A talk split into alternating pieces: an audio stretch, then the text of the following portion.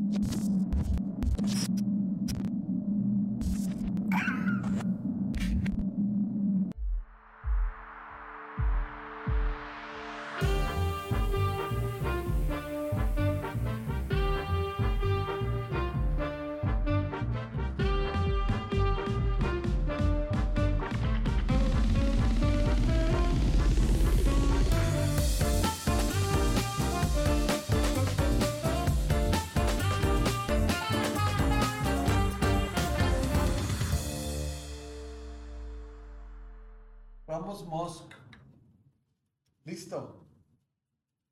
Buenas noches. Gracias por acompañarnos eh, en este esfuerzo por continuar difundiendo el tema de la arquitectura tan vasto.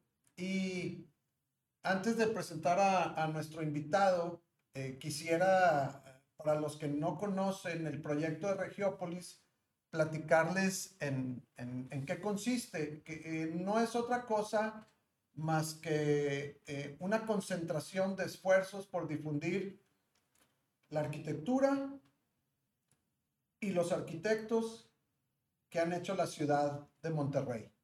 Y, y obviamente que, que, como ya lo dije, al, al, al, ser tan, tan vasto el tema, tenemos que irnos concentrando en algunos subtemas el, el hecho de, la idea de hacer estos podcasts eh, eh, reside en, aprovechar el tiempo entre la producción de los videos. Los que ya tuvieron la, la, oportunidad de ver el primero que hicimos, qué bueno, agradeceremos todos sus comentarios, por cierto, que los pueden poner ahí mismo en nuestro canal.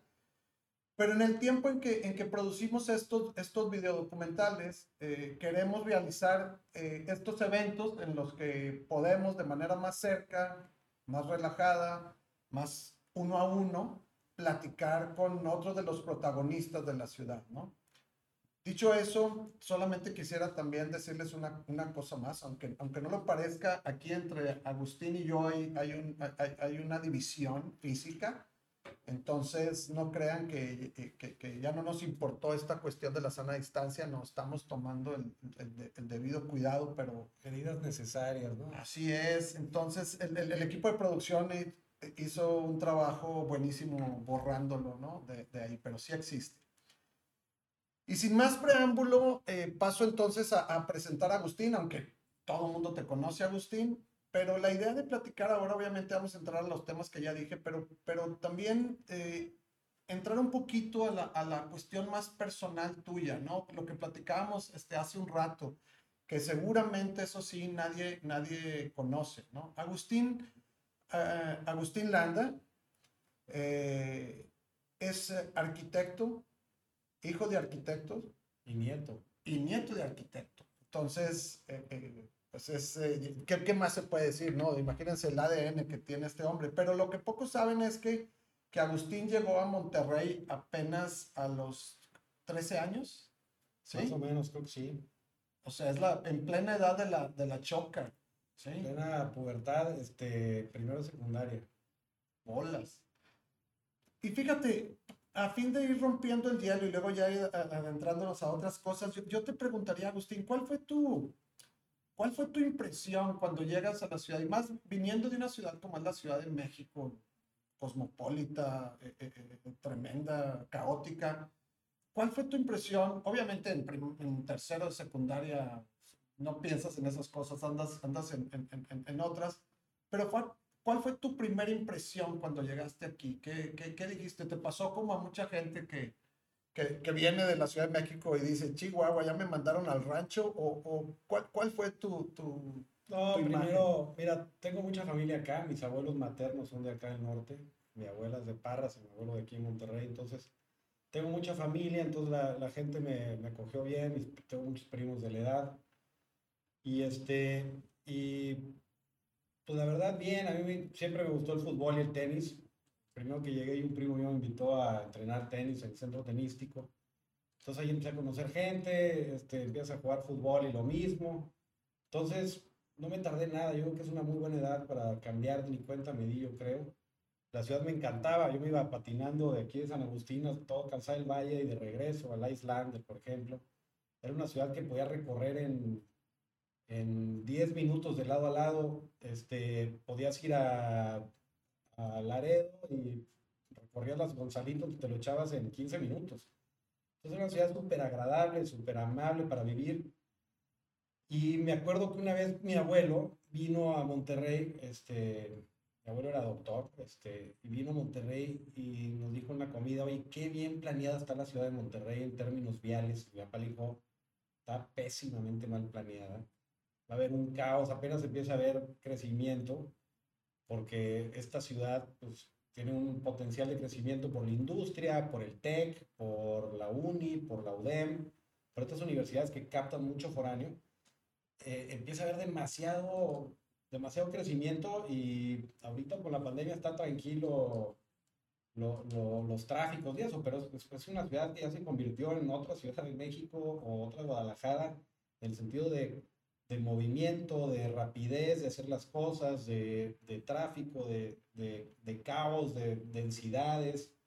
Entonces creo que Monterrey ha cambiado en los últimos 10 años lo que no ha cambiado casi ninguna ciudad en México, ¿no? Quizá algunas de playas como Los Cabos, que han crecido muchísimo, pero Monterrey creo que es una urbe que crece y crece y crece y crece en una medida impresionante. Un día nos decía eh, Garza Evia, nos decía, el Monterrey está pensado a, en los próximos 2050 crecer al doble.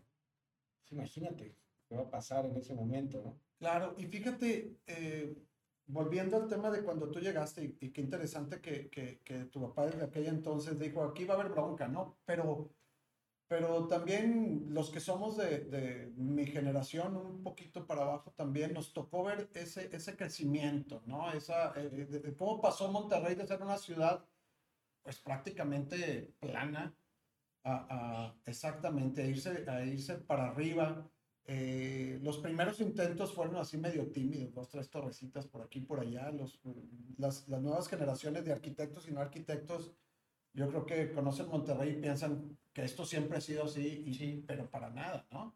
Sí, pues mira, hay, hay varias cosas que, que, pasan en Monterrey según mi punto de vista. Una es, estamos más cerca de Laredo que de Torreón. O sea, la ciudad más cercana a Monterrey es, es Saltillo.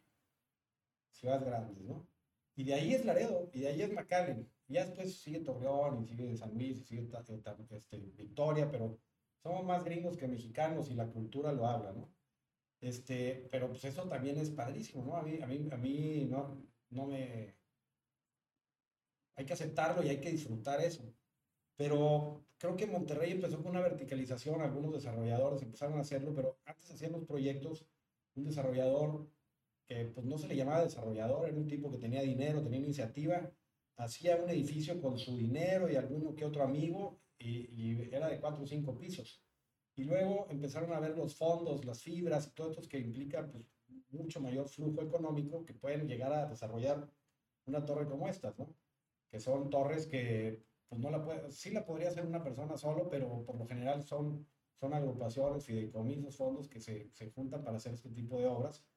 Que yo en lo particular estoy a favor, eh, quizá habrá quienes no, creo que hay zonas donde debe de haber edificios altos, zonas donde debe de haber edificios bajos, la, la ciudad, mi punto de vista, esta, estos edificios altos son muy padres, pero tenemos que ser una ciudad un poquito más horizontal de edificios, o sea, estoy hablando tres, cuatro pisos, ¿no? Tendríamos mucho menos mancha urbana y tendríamos más, más agrupada a la gente. ¿Qué pasa cuando hay una ciudad totalmente horizontal, pues que, que, la tierra se extiende, pues gobernar una ciudad que mide no sé cuántos kilómetros de, de diámetro, o llevar agua, o llevar luz. No, y la, la, conectividad de una ciudad eh, sumamente extendida. De, hecho, Monterrey, ya que estás entrando eh, de lleno al tema de, de lo vertical, eh, eh, batalla un poquito con el término verticalización porque conviertes un adjetivo, ¿no? En un sustantivo en un adjetivo. Pero, pero el asunto es que Monterrey intentó continuar esa, esa, esa extensión, ¿no? O sea, esa extensión de la mancha urbana y muy rápido se dio cuenta de que la andábamos regando, ¿no? Eh, eh, hay un montón de, de, de colonias actualmente en, en, la periferia que, sufren esos, esos intentos y, que, y, y, es cuando se empieza a ver ese, ese regreso. y la única manera de solucionarlo es irte para arriba. Sí. y más en ciudades como esta, ¿no? Mira, en, en, este, en ciudades europeas, por ejemplo, en, en, Londres una vez dijeron, ya la ciudad no crece, ¿no? Entonces empezaron a crecer estos new towns, que son todos los pueblos que están en los alrededores, que de alguna manera son planeados, porque primero tiene que llegar el transporte público. Para desarrollar esos lugares llega primero el metro.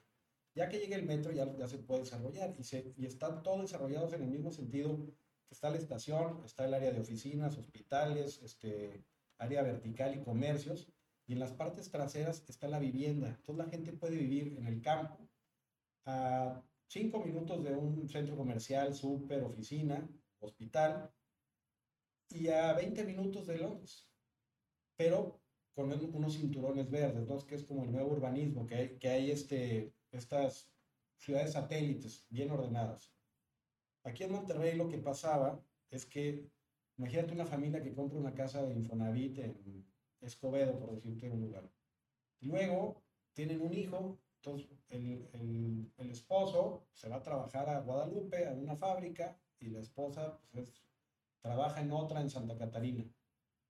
Imagínate, entran a las 8 de la mañana, imagínate a qué hora se despiden, ¿no? A las 5 y media, ahí nos vemos si tienen un niño, pues el niño con quién se junta, ¿no? Empieza a juntarse quizá en las pandillas, no hay una abuela que viva cerca, porque la abuela quizá vive en San Nicolás. Entonces, esos niños empiezan a tener pues una carencia de, quizá de educación o de, o de comportamiento, de, pues, de relación familiar. Entonces, obviamente el, quizá el que vive en, el que viene en Guadalupe y la otra Santa Catarina llegan en la noche, se ven, poquito enojados o cansados o después de un trayecto de una hora en un camión, quizás sin aire acondicionado, eh, pues hay problemas familiares, hay violencia familiar, el niño pues quizás está desentendido, entonces empieza a haber una crisis social, ¿no? Y eso nos pasó en una época que había una inseguridad total. Entonces, ¿qué empezaron a hacer? Empezaron a traer pues, verticalización en los centros o en las, en las ciudades donde más este, gente está concentrada, donde un niño quizá vive en un barrio, puede estar cuidado por el vecino, por la vecina. Hay unas comunidades y la gente se cuida, hay más seguridad. Entonces hay una serie de factores que van mejorando esto si hacemos verticalización. Obviamente también imagínate el costo del trayecto de esta persona, el, el tiempo que se pierde en diario en un camión o en un transporte público. Quizá el señor se le, le pagan la raya y lo primero es que hace echar unas caguamas y llega a su casa ya tarde o quién sabe si llegue. Entonces, ese tipo de cosas, pues si no está bien organizado, planeado, no, no, no estamos hablando de estético, puede funcionar mucho mejor. Y puede haber mucho mejor calidad de vida para todos. Sí, ahora, infortunadamente, el, el, el esfuerzo que tenemos que, que nos corresponde a los arquitectos, pues va sobre el, el diseño de estas, de, de, estas construcciones y de estos edificios verticales de, de gran altura y demás pero como ya lo mencionabas, tiene que venir acompañado de movilidad, de esfuerzo en conectividad, este, transporte, etc. Eh, e incluso Monterrey, si bien ya tiene un montón de edificios habitacionales altos y demás, eh, seguimos aprendiendo a vivir en, en, en estos edificios. ¿eh? yo creo que todavía no acabamos de entender cómo se lleva la vida ahí. A mí me llama mucho la atención cómo en la Ciudad de México la gente pues tiene muchos años viviendo así y pasan cosas tan interesantes que llaman la atención, como que, como que los vecinos dejan los autos con las llaves puestas en el estacionamiento de sus edificios y el primero que baja a chambear es el que mueve los carros del, del, del, vecino y lo mueve y lo vuelve a acomodar y vámonos, ¿no? Y, aquí todavía estamos viendo, ¿no? En, la, en, las reglamentaciones vehiculares dicen máximo tantos cajones, ¿no? No puedes meter 300, máximo tantos. Y, y también algo que pasa es que de repente si te vas a la Condesa, la, la, gente tiene sus hortalizas sobre el camellón. Eso es buenísimo. Es buenísimo. Y, la gente respeta que es del vecino y no le robo. Quizá hay una comunidad que, pues es de todos y cada quien puede agarrar cierta, cierta comida tan, cada tanto, no sé. Pero sí, o sea, tenemos muchísimo que aprender y y no hay que inventar el hilo negro, ya está, hay, hay que adoptar pero ahí vamos. Y ya no nos queda de otra más que aprender y darle por ahí, o sea, no, no, no vamos a regresar al esquema anterior, o sea, es, este, vamos con todo hacia allá y qué mejor prueba que ver todos, cada, cada día sale, en se publica en, en, en, los medios la cantidad de proyectos que se están haciendo en el centro de Monterrey, que ese es otro tema, por qué el centro, etcétera. Y fíjate, pero ya que lo menciono, eh, a, ti te, a ti te tocó participar en un proyecto icónico en el centro de la ciudad que, que vino a ser un parteaguas en muchas cosas, ¿no? Lo que es el, el, el famoso pabellón. ¿Qué nos puedes platicar de tu experiencia en, en, en, este proyecto? Y no solamente en la, la, experiencia de la construcción, todo, sino desde, desde cómo identificaron un predio que antes era un mercado y que dijeron, oye, este es el punto, ¿no? Y, y, y le apostaron y hoy, hoy, en día es lo que es. Pues mira, es una historia larga, pero muy entretenida. Para para eso estamos, ¿eh? El, el, era la época en la que más inseguridad había en, en, la ciudad. O sea, era, la gente no quería salir de sus casas, ni siquiera ir al aeropuerto, mucho menos ir al centro, un, un lugar. El centro, ¿qué pasaba? Que el centro era como los centros que, que Dallas, si alguna vez te tocó ir en esa época, era el downtown, donde había oficinas, en este caso había navecitas industriales y algo de comercio, y a las 8 de la noche, tierra de nadie, ¿no? Porque pues, no había vida, no había vivienda que, que hubiera gente que, que, que, lo viviera 24 horas. Entonces había mucha inseguridad en una zona muy vulnerable, pero geográficamente estaba en el centro, en el centro de la mancha urbana. O sea, todos los que llegan de, de, del aeropuerto o cruzan la ciudad, pues pasan por esa zona, es una tal vía rápida que, que conecta Oriente Poniente, este río Santa Catarina, y, este, y le ofrecieron a Salomón Marco Chamer este, este terreno del mercado. Eh, mercado Colón era, ¿verdad? Mercado Colón lo compra y había unos que decían, estás loco, ¿para qué compras terreno y más ahorita? Y, y, era lógico que la ciudad no iba a ser, no, no íbamos a vivir esa inseguridad toda la vida, ¿no? Era lógico que se iba a calmar y que también un proyecto de estos aportaba a que esto se calmara, porque empezaba a haber más vida en el centro. Entonces, Salomón lo compra y, y hay una serie de, ya tenía un proyecto anterior, que eran dos torres, eh, no recuerdo exactamente cómo eran, pero pues no, no importa. Mira qué interesante, o sea, ustedes no estaban involucrados desde el inicio, ya venía un proyecto. Al principio no estaban no involucrados, esas torres, Salomón dice, pues esas no me gustan, ¿no? Este, son unas torres como común y corriente. Y la verdad es que si, si, hubieran puesto dos torres o tres o cinco torres en ese terreno, comunes y corrientes, no hubiera pasado nada. Tenía que ser una torre que llamara la atención, que la gente preguntara qué está pasando, que la gente volteara a ver. Yo me iba de repente en el taxi al aeropuerto y le decía al taxista, oye, ¿qué están haciendo ahí? Y me decía, pues son, son unos cines. y otro me decía, no, pues son, es un hotel. Y otro me decía, no, pues es un, son unas oficinas. Y otro me decía, no, está rarísimo la bola esa, pero pues quién sabe qué sea. Y yo, yo los entrevistaba nada para ver qué pensaba la gente, porque se, se me hace muy interesante eso, ¿no? Y, y este, entonces total, ese terreno al principio iba, iban a ser dos torres que, que se usaban a pisos, algunos pisos intermedios, iba a tener oficinas, eh, algunos departamentos, iba a tener pocos, pero algunos, iba a tener una, un centro de convenciones, iba a estar Televisa, eso, eso era el, el ancla, ¿no? o sea, el, el, el, proyecto se presentaba a Televisa. Y luego empezó a haber más, este, más este, interacción de, de José Lobatón, que empezó a, a, plantearse más opciones. Al final empieza a ver, eh, empieza a ver un auditorio, que el auditorio sale a partir de una papa. Mi papá estaba en la casa y de repente una papa y empezó a rasurar y decía, dice mi mamá, ya me eché una papa, pero ¿cómo? Ya me eché una papa y llegó con Rolando a hacer una papa y luego el auditorio era Oye, lugar, qué- Rodrigo, le, le tocaron hacer los renders. Qué, qué, qué bueno que en ese momento estaba viendo una papa, en, Sí. no una berenjena u otra cosa. Exactamente. ¿Quién sabe qué era? Pero la, la, la papa es muy buena porque la, la puedes ir rasurando y te puedes ir dando la, la forma, ¿no? O sea, tiene, Claro. al final es un huevo, pero al, final, al principio eh, iba a ser una, una cubierta más como, como un frijol o como, como un huevo. Y se empezó transformando en geometría de huevo porque pues, los auditorios tienen el escenario chico y es como un diamante de béisbol, ¿no? O sea, va creciendo con los auditorios romanos y al fondo está ahí, es donde hay más gente, ¿no? Entonces, A mí me tocó la etapa en la que era rojo Ferrari. Era ¿no? rojo. En la- en- en- otra vez, pues Rodrigo haciendo los renders, se veía de hecho, increíble. era el ¿no? ojo de Ferrari. Sí. Nada más que por cuestiones técnicas acabó siendo blanco porque pues, puedes proyectar el, el huevo rojo, pues hubiera sido muy complicado proyectar. Y, y todo esto a partir de, siempre te- tenía que ser un negocio, o sea, na- nada fue aviéntate lo que quieras y, Salomón, si iba a hacer un proyecto, pues lo iba a hacer bien y, lo iba a hacer exitoso. otra de las historias es que, bueno, no otra parte, la misma historia eh, que me platicó mi, papá, es que iba Salomón con su nieto y le dijo, abuelo, ¿tú qué haces? Le pues, ¿qué le digo a mi, a mi nieto? Pues hago puras casas de interés social que que, que bien a mal, pues no aportan mucho, ¿verdad? Porque las puede hacer el que sea, nada más que pues, yo soy el que las hago, quizás yo soy el que le gano, ¿verdad? Pero, pero pues son, son, son casas comunes y corrientes.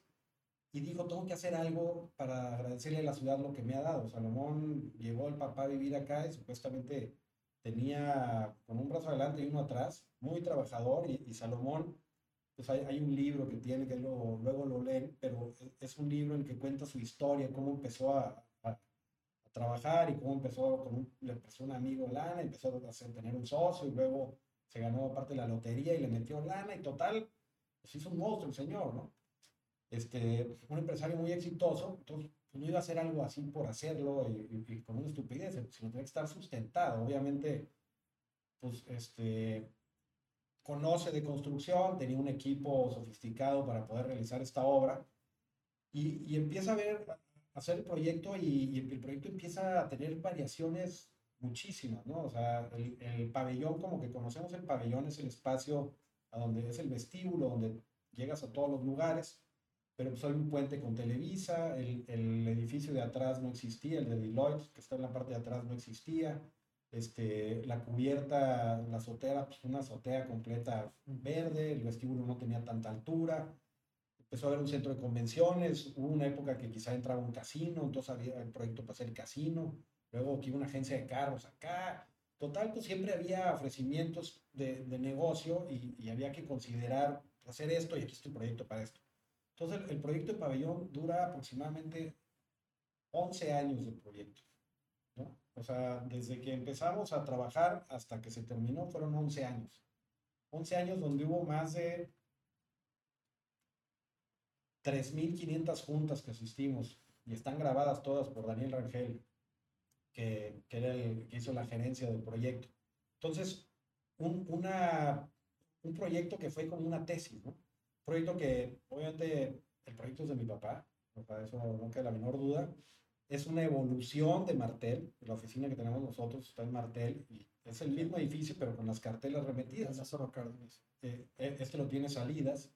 este, por ejemplo. Sí, la, la planta es sensacional. Son, que son seis columnas, una, sí, ¿no? son ocho. Ocho columnas. Es un, núcleo portante, ocho columnas y las esquinas voladas. Exactamente. En los interiores no hay división, está totalmente abierto. Así es. Entonces, este, aparte de eso, de repente, pues un centro de convenciones y de repente el puente con Liverpool. Oye, la altura, o sea, ahí lo, impactante es... Sí, bueno, la altura y de concreto, porque había opciones de acero, concreto, pues bueno, vamos a hacerlo de, de concreto por la estética.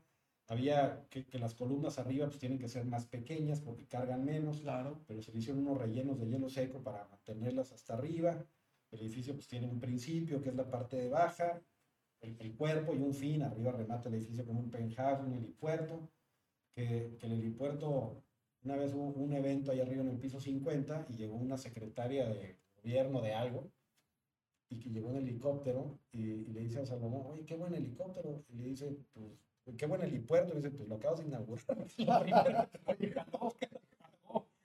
este, pero bueno, había que, había que considerar muchas cosas técnicas, ¿no? Y luego... En la vista, la vista de, la vista, a mí, Estar en el hotel, en el bar, ese hubo opciones, hubo opciones de hacer un mirador en la parte de arriba, así como, como pagas 50 pesos y subes y puedes ver la vista como atractivo turístico. Pero bueno, era muy costoso en esta ciudad como para, como en Estados Unidos, que te cobran 30 dólares y hay filas interminables. No era costeable el elevador y llevar gente Puedes ir al hotel allá, echarte unos ah, drinks y, y luego mucha gente le encanta ver hacia el oriente el Cerro de la Silla, no se diga la Huasteca y la Sierra Madre está hacia el norte de la ciudad, ¿cómo se domina de ahí? se, ve padrísimo, se ve toda la traza de, esa ciudad. Y, y, hubo miles de cosas, ¿no? Hubo, este, me acuerdo el primer eh, concierto que nos decían, a ver, hay, una, hay unas rampas, la rampa norte y rampa sur para acceder al, al, al auditorio. y, este, y, tenía unos tensores que mi papá no los quería y Daniel Rangel estaba necio que sí, mi papá no se necesita, porque un volado de 8 metros. Total. ¿Y quién ganó, Daniel o...? Ganó Daniel por seguridad, pero al final los tensores... por favor, que hay que hablar con Daniel de eso. A, los tensores no se ven mal, pero eh, en el auditorio, el primer concierto era, a ver, Agustín, tú en esta, en esta ala, viendo a ver si vibra el, y, no vibraba, ¿no? Entonces, bueno, luego, entra Samuel Klein y, Samuel Klein eh, le mete mucho, mucha mano, se crece un piso extra en la, torre en la Torre Ocampo, que es la, parte donde está. O sea, el proyecto se iba construyendo y se iba modificando, ¿no? Que casi nunca pasa, casi siempre el proyecto tal cual lo diseñaste. Sí, no, no, no. Bueno, pasa. Y, y, mucho más de este proyecto que era un experimento, ¿no? Si ahorita le dices a Salomón que tiene ese terreno, pues quizás hace cuatro torres, ¿no? Este, cuatro torres me refiero a, la densidad que le podía dar, o sea, de, por sí arriesgó, ahorita por el resultado que ha tenido podría este, densificarlo mucho más. Obviamente, pues faltará transporte público mejor para que haya más flujo, eh, quizá este, ciertas cosas hubiera metido vivienda, no sé, o sea, el chiste es que fue un experimento increíble. A mí me toca, junto con Rolando, mi socio, agarrarlo eh, los últimos dos años y prácticamente terminar el proyecto bien, ¿no? El, el auditorio, pues hubo muchos asesores técnicos que, que, la verdad, el asesor acústico y de mecánica teatral, iluminación, pues Milo Soya, Cristian Escurria de isóptica y acústica. O sea, una serie de cantidad de ingenieros que colaboraron, eh, increíble. Y luego nos pasa mucho que bueno, el color gris es el color gris pabellón. Decimos, llegamos a otras obras y color gris, nos dicen gris pabellón, sí, ya saben qué color es. Que, es. que es el gris de la cancelería, ¿no? Entonces, pues hay, hay muchas cosas. El hotel pues, lo, lo, lo, compra, este, lo compra la cadena y pues hace su hotel y quieren ciertos requerimientos, total hay que hacérselos. El auditorio igual, el centro de convenciones se le vende la terraza y una parte extra, entonces crecen más el centro de conversiones. Los cines aparecen Oye, La, la, conexión con, con, con la tienda. La conexión con Liverpool. Los cines aparecen después. Que es, otro, que es otro tema estructural. Sí, de hecho. complejo, ¿no? De hecho, el, en el puente ya lo habíamos diseñado con el calculista y era un puente sin columnas. Y Liverpool se entercó que columnas columnas que no ¿Quién, estuvo ahí de, en lo estructural? no recuerdo exactamente quién, pero hubo varios calculistas. Estuvo González Gerardo, estuvo Gerardo también Hernández, ahí la gente de Estuvo Gerardo Hernández, este, hubo, hubo, muchos, porque, por ejemplo, Paxa construyó el, el, huevo, ¿no? Claro. Doxa construyó la torre. Entonces había varias, varias, varios frentes. Y luego había este, los que hicieron el edificio campo y los cines los construyeron después y fue de estructura metálica porque tenía que ser estructura metálica porque ya el edificio operando ya no podía escolar. Tenía que ser una estructura muy ligera, que se acomodara, tuvieron que reforzar columnas para que vieran los cines en el piso 7. O sea, total, todo por darle un mejor negocio. Entonces, el, el, lo interesante es que los cines se ven como una cosa que se, hicieron, que se hizo después, pero corresponde un poco la, la geometría, la estructura, etcétera. Oye, algo que me parece bien interesante del proyecto, más allá de que es un icono y la altura y todo esto, y, y fíjate, hablando, regresando un poquito al tema de ciudad, es cómo, cómo dignificó el, el, punto de remate de la avenida Juárez, ¿no? Antes venía toda la, la avenida de, de, norte a sur y llegabas a donde está Benito. En, en el sauna, en el baño sauna, sí. Benito ¿verdad? Y, y ahora con eso haz de cuenta que es el. Sí, de hecho, la, Liverpool tiene puerta, ¿no? De, inicio. Liverpool tiene terreno al lado, tiene que ser otra torre del mismo tamaño. Sí. Para que sea como la puerta Monterrey, como en Barcelona, por ejemplo, ¿no? Algo así. Así que sí, sí estaría muy interesante si alguien quiere comprar el terreno sí, en Liverpool, pues. Y, algo padre es que es un edificio que puedes cruzar de un lado a otro de las cuatro calles, tiene cuatro fachadas. Oye, sobre, y sobre Constitución es bien interesante todo, todo, todo lo que sucede en este edificio, pero hacia, hacia Ocampo, ¿qué te parece a ti toda la, la, interacción? Porque esa calle Ocampo es, este, es sensacional, ¿no? La, la, la calle Ocampo eh, hicieron un, una organización ahí en todos los locatarios de Ocampo decirles, este, el arquitecto Baroa y Chapín hicieron un, un planteamiento de la banqueta. Ya. Entonces se propuso un material, una, una armonización, iluminación, este, obviamente nivelar, este, hacer una, una cinta para invidentes, etcétera. Pero fue una colaboración de todos los vecinos. Y la idea es que eso pues, sea como hecho de participación, porque no, no pabellón tenía que pagar todo, sino cada vecino le invirtió a su, a su franja. Y es notable cómo la gente camina del lado donde hay buena banqueta. O sea, está comprobado que las banquetas buenas, en las banquetas buenas la gente camina. A ver, es a 90 grados o a menos 5. No, no, vale sorbete, te la Y eso, es, eso, eso, que acabas de decir es sensacional. Todo, eh, Ocampo es verdad, no había pensado en eso, pero Ocampo, tú en la banqueta de este lado, Sí. Está el, el metapatio, sí. hay, hay, dos, tres corporativos por ahí. Este, está el de, de, de, acero. Sí, también. Este, sí, y luego llegas y rematas en el pabellón y, y, y un flujo. Y se va hasta Liverpool, se va hasta la macro. Y sigue. Y del otro lado, Nada. te da miedo. Piensas que te van a saltar de, de aquel lado. Y ojalá hagan lo mismo y ya, y, y, la gente que se dé cuenta que con una buena banqueta van a caminar. Obviamente, pues tienes que tener un buen árbol que te dé sombra que esté a, a, gusto la caminata, que esté bueno el pavimento, no esté resbaloso. Y, y aparte no es caro. Y fíjate cómo la ciudad se hace a base de esfuerzos individuales. O sea, sí. cada quien hizo su, su, su, su, parte ahí, su presión, y,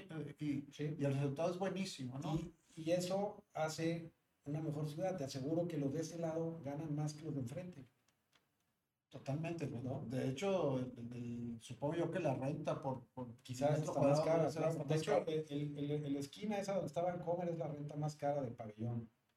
Y luego también había otra historia de un pelado que tenía un, un, lugar de lotería que no, que no quería que no quería vender y, y, total, y el de las botas Reinaldo tampoco, y total, compraron los metros más caros de, dice Salomón, nunca había comprado nadie en Monterrey el metro más caro. Fueron cuatro metros cuadrados, pero carísimos. Y, este, y luego también había un, un, zapatero, el que volea los zapatos, que está dentro del pabellón, que tenía un letrero de que ya no estén preguntando, güey. Este, no se vende. No, no, de que todo el mundo ¿qué van a hacer aquí enfrente? Ah, ya, no sé, ya, no, tengo ni idea. Oye, Agustín. Hay muchas cosas qué, interesantes. Qué padre. Fíjate, el, precisamente la idea de, de, de estos programas es platicar de todos esos temas que seguramente eh, son pocos los que conocen todo lo que ha sucedido atrás y como ya lo dije, ir, eh, entendiendo cómo se ha ido construyendo el, Monterrey moderno, ¿no? Que el segundo Monterrey moderno, porque eh, eh, yo, y eso es un tema personal, yo creo que en los, en los 80 se detonó este, mucho de esta nueva, nuevo auge de arquitectura en Monterrey, pero infortunadamente tenemos que, que, que, que, limitarnos a tiempo. La idea de hacer estos programas es, como ya lo dije, relajado, uno a uno y tranquilos. Y, y también la idea es no saturar a toda la gente eh, eh, con, con, con, más, está harta de estar en podcast y Zooms y demás. Entonces, eh, no, vamos pero a y cuando suban a un lugar esto no te van a enseñar. Ahí lo, sí, sí, en el, es en el, en el mismo canal de YouTube donde estamos, se pueden hacer comentarios, se pueden hacer sugerencias, se pueden poner quejas. Eh, eh, pero lo que sí te quiero decir es que, que, y lo habíamos platicado antes Agustín y yo, que hay demasiadas anécdotas, demasiados temas que, que tocar y vamos a estar trabajando en, en, en, una serie de, de, de participaciones, ¿no? Eh, sí, al, al y, y es muy padre, creo que compartir anécdotas porque tú podrás platicar de algo, pero las anécdotas que tú viviste, pues nada más tú te las sabes, ¿no? Entonces, si los arquitectos te platican estas anécdotas que nada más ellos se saben, son, son padrísimas, ¿no? Son muy... Totalmente. ¿Y sabes qué? También los, los, las nuevas generaciones de, de, de, arquitectos, los que vienen abajo que, que piensan que, que esto se hizo de la noche a la mañana, que, ah, luego, que toda te, madre que te tocó este, este contrato, ¿no? Luego te platico la de Dataflux, que también estuvo muy, muy interesante. Ya está, hay que apuntarla, hay que apuntarla para la lista todos los, todo, todas las Pero aventuritas de... Un desafío estructural muy, muy padre. Sale y sabe la historia. Oye, Agustín, y, y, y, a manera de cierre, yo te quisiera hacer este, dos preguntas. Eh, una un poquito personal, que igual es trampa contigo, con abuelo y papá arquitecto. Es, eh, en, ¿en qué momento te diste tu cuenta que, que ibas a ser arquitecto? Desde, eres de los que desde chiquito, típico, ¿no? Que agarras un marcador, se lado y dicen, ah, mi hijo va a ser arquitecto. O no, fue más adelante en la vida. Pues mira, la verdad, la verdad, yo quería ser futbolista, pero pero pues no la libré, ¿verdad? Pero, pero Y- no, no- no la libré porque... ¿no te sale la gambeta o qué? No, sí, pero, pero pues es una carrera muy corta y, y luego ¿qué haces? no? O sea, ¿estudiabas o fútbol? Entonces, echamos al fut- a, a la estudiada. Este, la verdad es que no creo que hubiera llegado a ser futbolista o hubiera quizás jugado Ese- de, ese- de banca izquierda. eso es buenísimo. ¿eh? pero, pero yo creo que sí, desde chico, pues tienes un, o sea, los viajes que haces son de arquitectura, los, la- las pláticas, este, ahora fuimos a Dallas hace, hace poco, a ver, a- nos invitaron a un viaje, invité a un primo mío que es arquitecto también, perdón, que no es arquitecto, pero también es eh, nieto de Landa, y mi papá era su padrino, y fuimos, vive en Dallas, y nos llevamos Rolando y yo, y Zúñiga, que es otro amigo que vive en Dallas. Y nos llevamos al Museo Kimball, y, y obviamente fuimos a, muchos otros lados, pero le platicó su papá y dijo, papá, fuimos a ver un museo y no vieron nada de obras de arte. estos güeyes".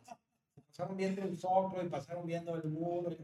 Y, la verdad es que desde chico me pasaba eso con mi papá en los viajes, ¿no? O sea, que ibas a ver edificios, ibas a ver ciudades, ibas a ver este, plazas, etcétera. Y, y, y obviamente desde chico tener inquietud, obviamente cuando entré a carrera y me fui a intercambio y me tocó hacer un viaje muy interesante y planeado por mí de, de obras arquitectónicas de la, sobre todo de la época moderna, de, de, de muchos arquitectos, y, y ahí fue cuando dije, madres, este es el, este es el momento, el lugar, este, me enamoré y, y la verdad es que cada día te vas enamorando más de la carrera, de la profesión, no podría yo hacer otra cosa. Si, si se me acaba la chamba de arquitecto, pues ¿De futbolista? no, hombre, de, de- de este, no sé qué haría, me iría a pescar, ¿verdad? Pero yo creo que es una carrera que, pues no que me la hayan impuesto, pero como que siempre me latió, siempre me gustó, es muy dinámica, muy, muy interesante y tampoco soy bueno para concentrarme, entonces siempre estoy pensando en muchas cosas y, y, esta carrera ser tan dinámica creo que me beneficia, ¿no? O sea, a mí me pones a hacer trabajar en una, en una laptop, en una oficina sin, sin ruido, en un Excel, me suicido en 30 minutos. Pues qué bueno, porque eh, si bien no dudo que haya sido influido por tu abuelo y por, y, y por, y por tu papá, al final tu trabajo habla por ti mismo y habla de lo que tú sabes hacer, ¿no? Sí. Ahí luego hay unas cosas raras ahí de que arquitectos que son hijos porque el, el papá era hijo también y hacen cosas, Sí, y, y, o son buenos para los números, pues. también a- aprender a apreciar los espacios, disfrutarlos. A mí en la carrera me dijeron, la arquitectura tienes que observarla todos los días, ver su casa. Yo dije, pues es lo que hago todos los días. Llego a casa un amigo, cuando era chiquito, llegaba y, y lo primero que veía cómo era su casa. Fíjate, no, entonces ya lo traías en los genes. Oye, Pero, pero había que estudiarlo y, y apasionarse. claro, había que Ya cuando estructurar. acabamos el mezcalito. Este, yo creo que hay que poner, hay- yo creo que hay que delimitar el tiempo a los mezcales, pero Sí. traemos vasos dobles. Y la última pregunta ya para despedirnos es, hablando específicamente de Monterrey como ciudad, ¿cuál es el punto de vista de, de, eh, de Agustín? ¿Vamos bien y vamos a llegar a buen puerto o vamos mal? Mira, como ciudad urbanísticamente vamos muy mal, ¿sí? O sea, creo que hay puntos de equilibrio donde quizá en Valle Oriente están haciendo bien las cosas, en el TEC están haciendo un distrito que está bien, en Valle Oriente pues está defendiendo y empieza a haber más conciencia sobre conectar los edificios, pero eso es el punto 0,1% de, de, de la arquitectura de la ciudad, ¿no? O sea, y del urbanismo. Yo creo que en general estamos muy mal. Tú viajas, te vas a otro lado, a otro país, y dices, regresas y dices, madres, güey, desde que no haya transporte público al aeropuerto. O sea, desde ahí dices, estamos pésimos, porque quizás está controlado por un, un grupo de taxistas o quizás está controlado por no sé quién, pero no hay transporte público de eso. El, el, el metro, llevamos no sé cuántos sexenios queriendo por una línea extra de metro, cuando en el 87 había planeado siete líneas de metro. O sea, creo que, creo que está un poco en el transporte público, el, el transporte masivo, donde está el secreto y en las áreas verdes. O sea, cada vez menos la gente tiene chance de comprar un terreno grande y tener un jardinzote. La gente, como tú lo sabes, vive en un edificio, tiene menos área verde. Y, los, y los parques, tenemos un alcalde maravilloso que está haciendo parques, cosa que En San Pedro, en San Pedro, pero cosa que se van a empezar a copiar si quieren ganar votos los otros, espero. Y eso va a hacer que haya mejor calidad de vida. O sea, tenemos un porcentaje, la Organización Mundial de la Salud dice que necesitamos por hectárea 9 metros cuadrados, una cosa así, no, no, me sé el dato, pero estamos al, en el 5%. O sea, tenemos que ir para allá y, y, no hacer el edificio por el ego, de aquí está mi edificio, yo lo hago lo vendo y me voy no sé nada más. Sería bueno que los desarrolladores, que son los que ahora deciden el futuro de la ciudad, antes lo decía el gobierno y hacía la Alameda y hacía la, la macroplaza y hacía estas cosas, eh, ahora los, los, la, iniciativa privada es el responsable de estos nuevos desarrollos y lo tienen que ver como una conectividad total. O sea, debería ser un, o sea, por ejemplo, hay lugares acá en Arboleda que lo están haciendo, creo que muy bien, porque están conectando banquetas, están, están metiendo áreas verdes, pero, pero luego te vas a, a otros lados donde dices, madres, aquí hay, una barda para entrar y otra barda y tarjetas. Debería hacer esto más peatonal. Vamos a, caminar a Londres y puedes atravesar un edificio en el centro de la ciudad en shorts cuando es un, es un banco. Sí, y lo que comentas es, eh, todos, todos los esfuerzos individuales que comentas son, son muy focalizados. O sea, Monterrey no es San Pedro y el sur, y la carretera. Hace falta que venga alguien, que aquí en Monterrey no hay, no hay, un experto en urbanismo que haga una planificación de la ciudad para los próximos 100 años, no para los 5 años del alcalde. Y que, no sé que le hagan caso. Y que le hagan caso. La bronca es que hay terrenos que ya compraron y que pues ya pierden su valor, pero, o sea, el centrito podría ser, este, ¿cómo se llama? El mejor lugar de la ciudad y están deshaciendo con unos edificios de fuera de escala, o sea, está Polanco, agárrate Polanco, caso estudio, cópialo, ya es Polanco aquí, güey. va a ser carísimo, pero hay muchas cosas, muchas oportunidades. Hay permisitos ahí, de, permisitos, y no es culpa de los de ahorita, ¿eh? es culpa de que no se ha planeado esto. Los otros países planean no sé cuántos años. Elon Musk está dando una plática del güey que quiere hacer una ciudad en Marte, porque dice, nos vamos a acabar la Tierra y en Marte pues está congelado, lo puedo calentar el, el, planeta y podemos hacer una Tierra igual, pero en Marte. Dice, no nos va a tocar, pero lo tengo que hacer porque porque va a haber unos que lo van a necesitar en no sé cuántos miles de años. ¿no? Bueno, Luis, Luis, Álvarez tiene una anécdota muy buena de que su papá le escribió un mail a, Elon Musk y se lo contestó. Le voy a decir que le ponga que si no quiere venir a hacer ciudades aquí. Oye, pero traemos, fíjate, entre los temas mucho el asunto verde para Monterrey este, más adelante y va, parece ser que va a ser eh, eh, recurrente. Y es importante. Y, ahora, por ejemplo, todo lo que se quemó, que no es de aquí, qué bueno se quemó, para que ya no pongan plantas que no se deben de quemar. Pongan plantas locales, que sean más, mejor, menos agua, más verdes, plantas de la región. En resumen, no vamos bien. En resumen, no vamos bien. Vamos años luz. Yo veo otros países que van así y nosotros vamos así. En todos los aspectos, ¿eh? O sea, yo creo que tenemos que ser están remodelando el aeropuerto de la ciudad de Monterrey. No está considerado nada de transporte público. Entonces, ¿cuándo va a haber transporte público en el aeropuerto? No nos va a tocar. Entonces, esas cosas, dices, no es posible, güey, ya que hagan la, terminal de, de, de, metro. Imagínate saber cuánto va a ser el aeropuerto y no la pico de aquí. Sería ideal. Pues, y, y que te puedas ir a tu casa transporte público. O sea, Creo que hay gente que lo cree, hay gente que lo piensa, pero necesitamos un planteamiento de aquí a 100 años. No podemos pensar en, en hacer un, un, distrito X que dure un ratito y, y, que nada más esa zona. O sea, ese distrito X hay que copiarlo en toda la ciudad. Pues ya lo ven, el tema es infinito, pero pues nos tenemos que ir, Agustín. Muchísimas gracias, nos vamos a seguir viendo definitivamente aquí. Y gracias por acompañarnos en este primer podcast totalmente en vivo, entonces eh, no hay nada editado, lo que se tenía que decir se dijo.